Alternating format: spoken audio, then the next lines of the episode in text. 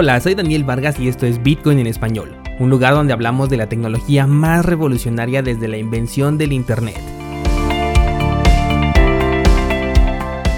¿Crees que estoy exagerando? Ponte cómodo y déjame ser tu guía en un camino sin retorno, el camino a la descentralización.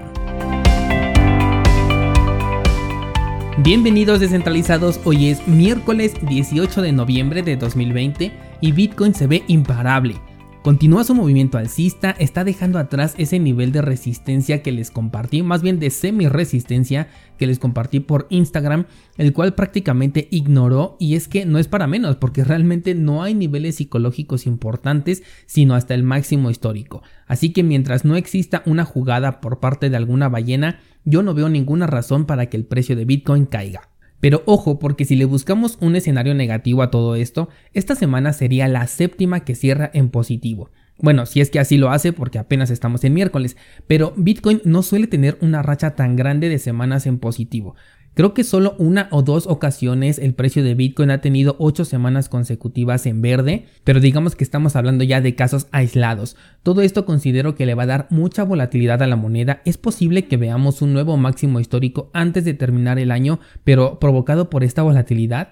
Y con gran parte del mercado moviéndose de forma emocional, también es posible que veamos un crash que para mí no representa otra cosa más que una oportunidad, porque yo todavía continúo acumulando. Algo que también tengo mucha curiosidad es saber cómo se van a desempeñar las altcoins. Lo entre comillas normal sería que si el precio de Bitcoin continúa subiendo, entonces las altcoins sigan depreciándose al menos en su paridad contra Bitcoin. Mientras que si vemos un crash probablemente veríamos algunas eh, criptomonedas hacer movimientos interesantes, tener ciertos impulsos que para el corto plazo representarían unas muy buenas ganancias, pero este escenario todavía estaría muy lejos de considerarlo una verdadera all season y las criptomonedas estarían bastante lejos todavía de sus máximos históricos. Este sería el escenario más lógico para las criptomonedas alternas, pero bueno, el mercado cripto no se lleva muy bien con la lógica, así que mejor estar preparados. Pendiente porque en un par de horas más tarde voy a publicar el análisis de Tesos, que fue la criptomoneda que ganó para este mes de noviembre. Análisis completo desde lo fundamental hasta lo técnico, así que pendiente cursosbitcoin.com diagonal análisis. Vámonos a las noticias. Y ayer estaba comentando del primer hackeo DeFi de esta semana, pues resulta que ya tenemos el segundo y apenas estamos en miércoles. Se trata de un protocolo llamado Origin que tiene como token una moneda que es estable llamada Origin Dollar. Con apenas dos meses de vida, porque apenas se lanzó en septiembre, este proyecto ya fue hackeado y se han robado 7 millones de dólares, de los cuales dice el CEO que un millón le pertenecían tanto a los fundadores como a los empleados de la empresa. Con esta declaración lo más importante será saber si los otros 6 millones restantes le pertenecían a inversionistas que buscaban grandes ganancias y rápidas o si era balance que se crea al momento de realizar un préstamo. Al momento de grabar este episodio todavía no descubrían qué es lo que los hackers habían vulnerado, cómo habían eh, conseguido robarse ese dinero, pero todo está apuntando a que se trata de un préstamo flash. Esta clase de préstamos en los que no tienes que depositar un colateral siempre que regreses el dinero en un corto periodo de tiempo han sido los protagonistas de una gran variedad de hackeos en los últimos meses. De inmediato el equipo comenzó a hacer una campaña en contra publicando que por favor no compraran su propia criptomoneda porque estaban en riesgo. Le han dado seguimiento a las monedas que el hacker se robó y pues obviamente está eliminando el rastreo de sus monedas para poder utilizarlas libremente. Cambiando de nota pero quedándonos dentro de DeFi, ayer se cumplió el plazo para Uniswap y sus recompensas por proveer liquidez al pool. Recordemos que Uniswap estaba dando recompensas a quienes aportaran liquidez para poder realizar intercambios pagando una comisión a los inversionistas. Ayer 17 de noviembre fue el último día para esto y el efecto como no podría ser de otra forma se vio de manera inmediata. El mercado de Uniswap perdió 40% de su liquidez demostrando que no es sostenible. Y por el contrario, si no toman una decisión rápida se podría convertir en una burbuja que para mi punto de vista ya lo es. Gran parte del, capital debe de estar migrando en este momento a SushiSwap, esa es mi apreciación, porque ahí todavía están dando recompensas por aportar liquidez, o en su defecto lo estarían cambiando ya a Ethereum, que en este momento también está teniendo un poco de movimiento alcista y podrían estar aprovechando estas ganancias. En el caso de Sushi, desconozco hasta cuándo va a ser su fecha límite para, para seguir dando recompensas si es que la tienen.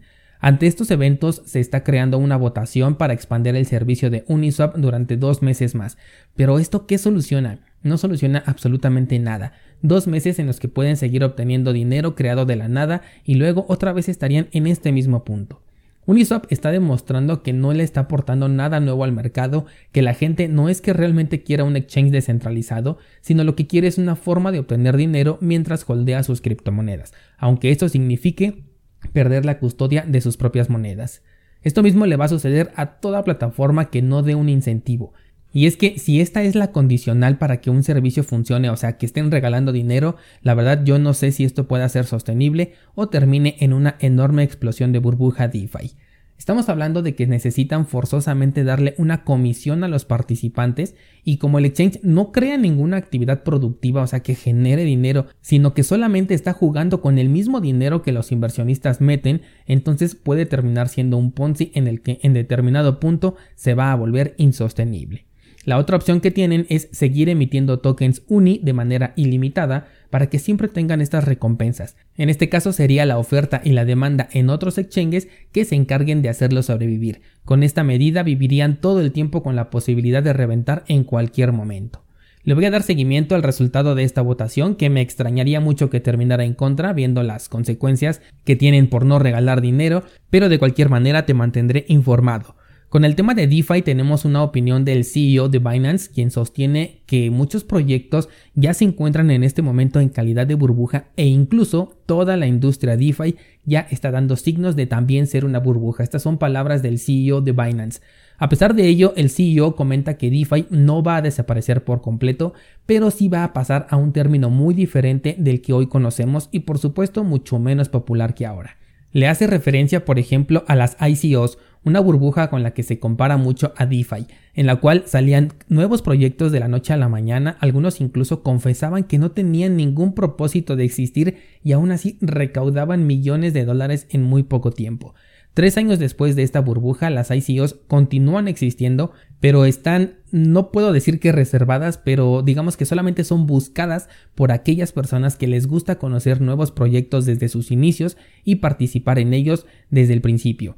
En lo personal no me gusta esto porque los precios de una ICO se supone que son precios preferenciales por la pronta entrada, pero una vez que el token o la criptomoneda sale a la venta y después de un tiempo, normalmente siempre perfora ese nivel de, precio al que se estuvo vendiendo de manera preferencial y lo puedes comprar incluso a precios mucho más baratos. Por eso es que no me gusta mucho participar en las ICOs porque en la gran mayoría de las ocasiones puedes conseguirlas más baratas si te esperas a que la oferta y la demanda se encargue de ello, además de que es mucho más seguro porque ya sabes en qué exchange estás participando y no le tienes que mandar el dinero directamente a personas que no conoces.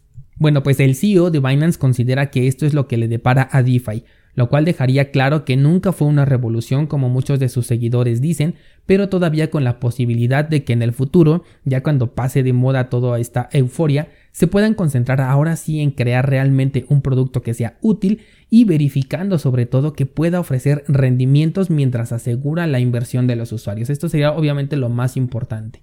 Vámonos a otra noticia y nos salimos totalmente del terreno DeFi y nos vamos a Cuba, quien se va a enfrentar a una interconexión con Estados Unidos gracias a que no se ha logrado llegar a un acuerdo con Western Union.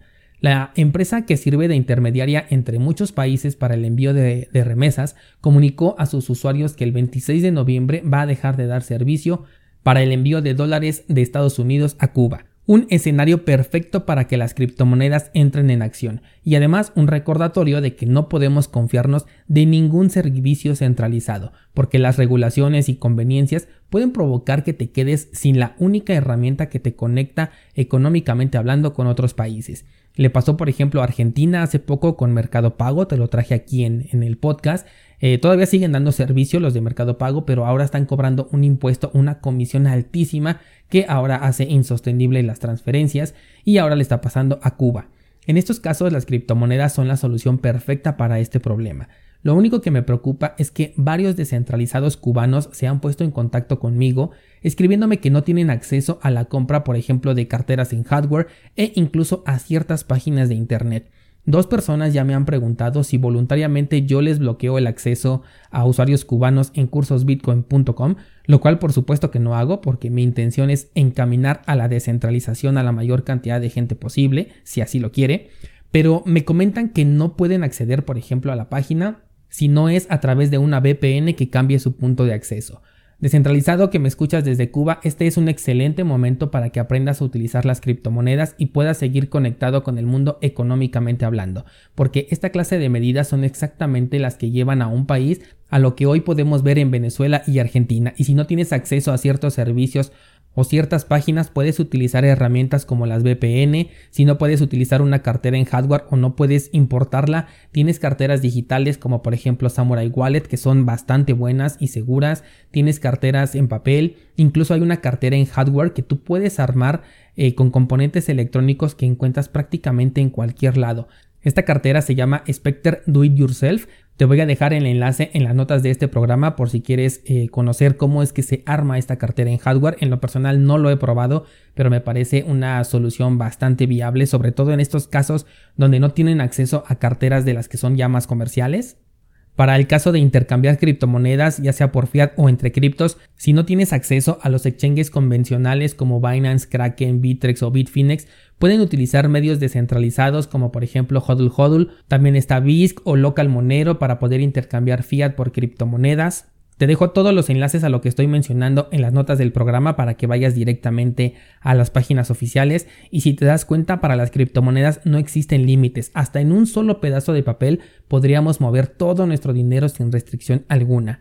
Hazme llegar tus dudas a través de Instagram, no olvides seguirme en las demás redes sociales que te dejo también en las notas del programa por si en algún momento nos quitan la cuenta de Instagram, que por cierto, muchas gracias por la confianza porque ya llegamos a los 500 descentralizados en esta red social, por lo que me dolería mucho perderla, pero bueno, esperemos que no suceda porque la inicié completamente desde cero y ha sido el lugar en donde más he podido interactuar con ustedes los descentralizados. Bueno, pues espero tus comentarios y mañana seguimos platicando.